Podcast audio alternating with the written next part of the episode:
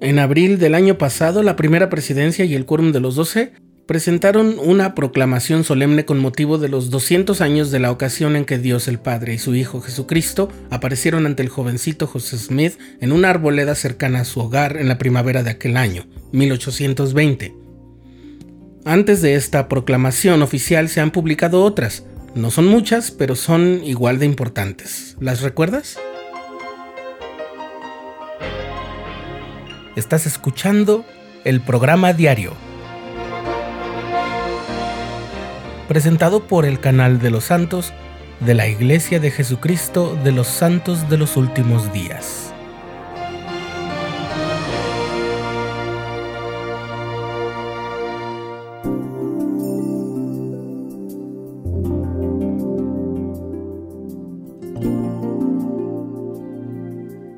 En los inicios de la iglesia se llegó a utilizar la palabra proclamación para referirse a algunas comunicaciones especiales de carácter oficial dirigidas a miembros de toda la iglesia o de algunas estacas o ramas en particular. Otras estaban dirigidas a autoridades gubernamentales o incluso a ciertos miembros, para extenderles alguna amonestación o para notificar de alguna situación. Pero en todo caso se les llamaba proclamación, como se les podría haber llamado edicto o de cualquier otra forma, porque no eran de una misma naturaleza ni cumplían siempre los mismos objetivos. El uso actual del término proclamación en la Iglesia comenzó en 1980 para conmemorar el sesquicentenario, 150 años, de la organización de la Iglesia en 1830. Las primeras presidencias anteriores habían preparado mensajes de aniversario en 1930, los 100 años de la Iglesia, y en 1947, los 100 años de la llegada de los pioneros al Valle del Lago Salado. Esos mensajes se centraban en los eventos históricos. Pero la Conferencia General de abril de 1980 no se parecía a ninguna otra. Las sesiones de la conferencia se efectuaron en dos lugares, la Manzana del Templo en Salt Lake City y Fayette, Nueva York. Después de la sesión del sábado por la mañana, el presidente Spencer W. Kimball y el elder Gordon B. Hinckley, con sus respectivas esposas, volaron a Nueva York. La sesión del domingo por la mañana comenzó en el tabernáculo y luego cambió a la cabaña reconstruida de los Whitmer, donde el presidente Kimball habló brevemente antes de invitar al elder Hinckley a leer la proclamación que había sido preparada por la primera presidencia y el quórum de los doce apóstoles y fue la primera de su tipo que se presentó en una conferencia general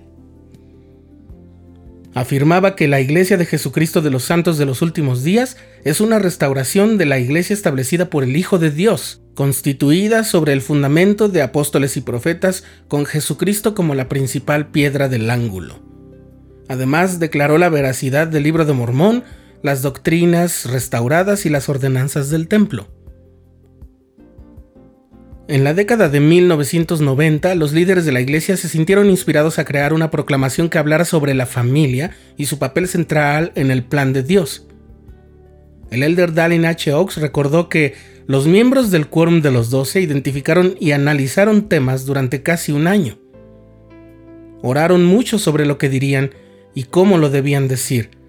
Se nombró un comité compuesto por tres miembros de los doce, los elders James F. Faust, Neil A. Maxwell y Russell M. Nelson para redactar el texto, que finalmente se presentó a la primera presidencia para su revisión. Fue aprobado poco antes de la muerte del presidente Howard W. Hunter, pero como profeta recién apartado, el presidente Gordon B. Hinckley decidió no compartirla en la conferencia general de abril de 1995.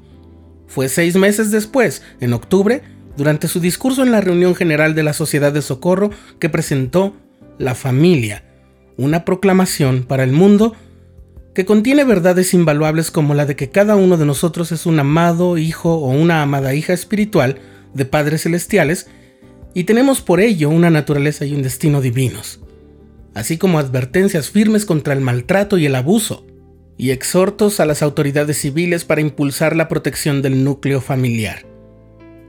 La hermana Bonnie L. Oscarson, que fue presidenta general de las mujeres jóvenes, dijo en una ocasión, La proclamación sobre la familia se ha convertido en nuestro referente para discernir las filosofías del mundo.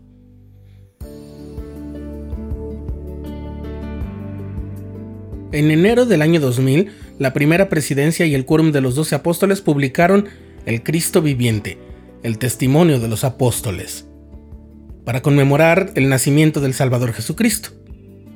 Aunque no lleva el título de proclamación, se le dio un trato muy parecido a la proclamación sobre la familia tanto en su formato como en su propósito, y hasta en su difusión en folletos o en planas que serían enmarcadas para decorar hogares santos de los últimos días. El entonces el de Russell M. Nelson explicó que fue un pronunciamiento emitido por los apóstoles ese año en un esfuerzo por dejar algo que quedara en el corazón de las personas y perdurara incluso más allá de la vida de esos testigos. El año 2020 ya estaba en la mira de ser memorable, pues la iglesia celebraría el bicentenario de la aparición de Dios el Padre y su Hijo Jesucristo a José Smith en lo que se conoce como la primera visión.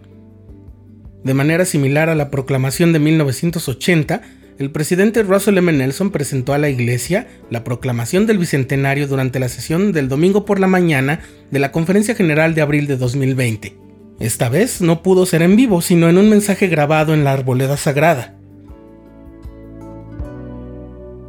Las proclamaciones, especialmente estas de las que hemos hablado, son declaraciones autorizadas de la primera presidencia y el quórum de los doce.